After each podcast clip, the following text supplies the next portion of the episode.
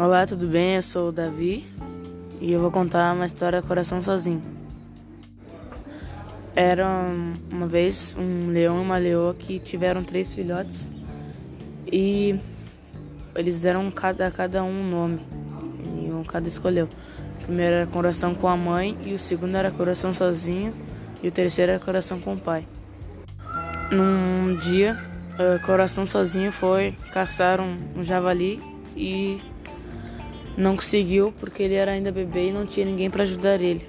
E os outros que eram filhos, como coração com a mãe e coração com o pai, tiveram ajuda dos, dos pais deles. Coração com a mãe e coração com o pai tiver, foram caçar e tiveram ajuda dos, dos pais deles. E eles conseguiram caçar e matar a, a fome. Então coração sozinho ele uh, como não tinha ajuda dos pais, ele acabou morrendo de fome. Porque não, não conseguia caçar. Essa história é criada por Ricardo Ramos, é tradicional moçambicana. É uma história triste que fala sobre o papel da família e a urgência de termos alguém que cuide de nós, que nos proteja e esteja do nosso lado. O coração sozinho traçou o seu destino logo que escolheu o próprio nome.